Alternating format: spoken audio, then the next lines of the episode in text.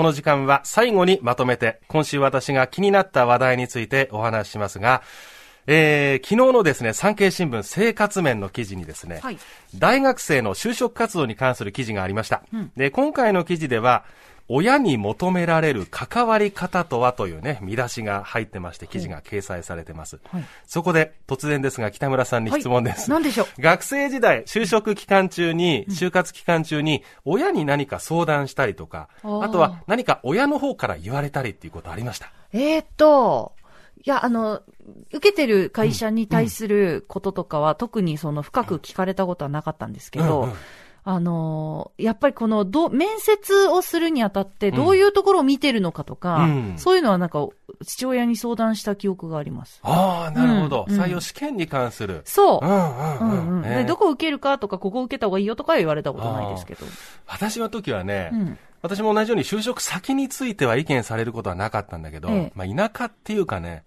その地域のつながりが良くも悪くも強いエリアに私住んでたんで、まあ実家から通えるのかとか、本当些細な話なんだけど、はいはい、町会の集まりには顔出せるのかとか、うん、まあそういう話はね、されたかな。なるほど。まあでも就活に関してはうんぬんってあんまやりとりする時間すらなかったような気がしますけれどもね。まあこれ結論から言うと、私としてはまあ聞かれたら答えるし、うん、えー、で子供が聞きたい時に聞けるようなね、そんな関係性でありたいなっていうのはまあ思ってるんですけど、一方でね、これ私自身も自覚しなきゃなと思うんですけど、学生の側、子供の側はどう思ってんのかっていう調査も出てます。ええ。ー、ディスコという会社が行っている学生モニター調査の結果が掲載されていまして、うん、親自身の就活経験談を聞きたいですか？それに対してですね、見てください。あ、見てくださいっていうか、51.2%、はい、聞きたくないと回答しています。半数はい、半数以上ですね。以上。ええー、まあ、近くにいる大人、人間としては、まあ、寂しい気持ちもなくはないんですけど、私、ある意味ではこの感覚ってすごく大事にした方がいいなと思っていて、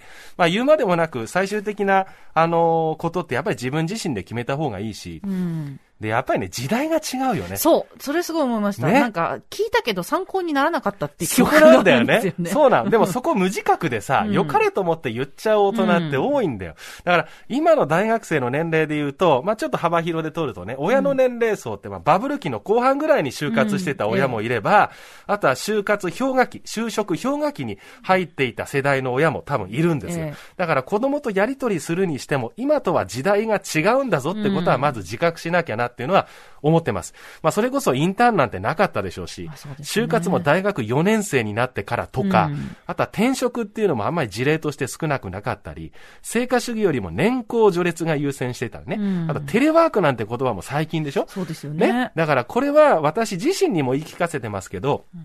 親の経験談って当てにならないっていう感覚をね、うん、えー、やっぱり親として持てるかどうかは重要なポイントなのかなと思いました。うん、でちなみに、親子の関係とはちょっと違うんですけど、はい、私が今携わっている TBS のアナウンススクール、TBS ボイスというスクールがあるんですけど、はい、最近ではね、極力若手のアナウンサーとペアを組んでね、授業をする頻度っていうのを増やしてます。これ何かっていうと、さっきまさに北村さんが触れてくれたんですけど、うん、面接の経験とか、採用する側の経験って、まあ、中堅とかベテランの方が話しやすいん。ですけど、はい就活期の話ってやっぱり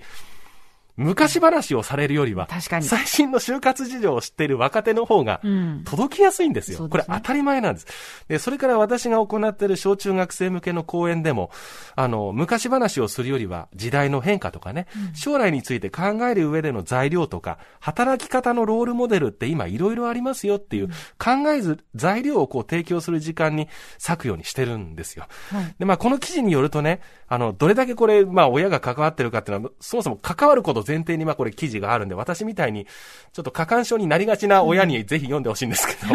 あの、コロナ禍でね、友達と話す機会が今全体的に減ってて、身近にいる大人の言葉、影響力が強まっているんじゃないかって分析している採用担当者の声が掲載されていました。まあだから今回ちょっと取り上げてみたんだけど、まあ親の意見がね、子供や学生たちにとっての進路の壁にもなり得るっていうこともあるんで、まあ最終的に進路を決めるのは子供、学生本人だってことを忘れちゃいけないなと自分に言ってます。はい。ベビーのいる生活迷える子育て応援ポッドキャストは育児中のパパママが集まる匿名座談会。定員切開しましょうっていうところになってでも痛くないよね。あ痛くはないんです。うんうんうん。麻酔効いてますからね、そうですよね。じゃあ引っ張るねみたいな。ああ引っ張りますかみたいな。毎週月曜配信です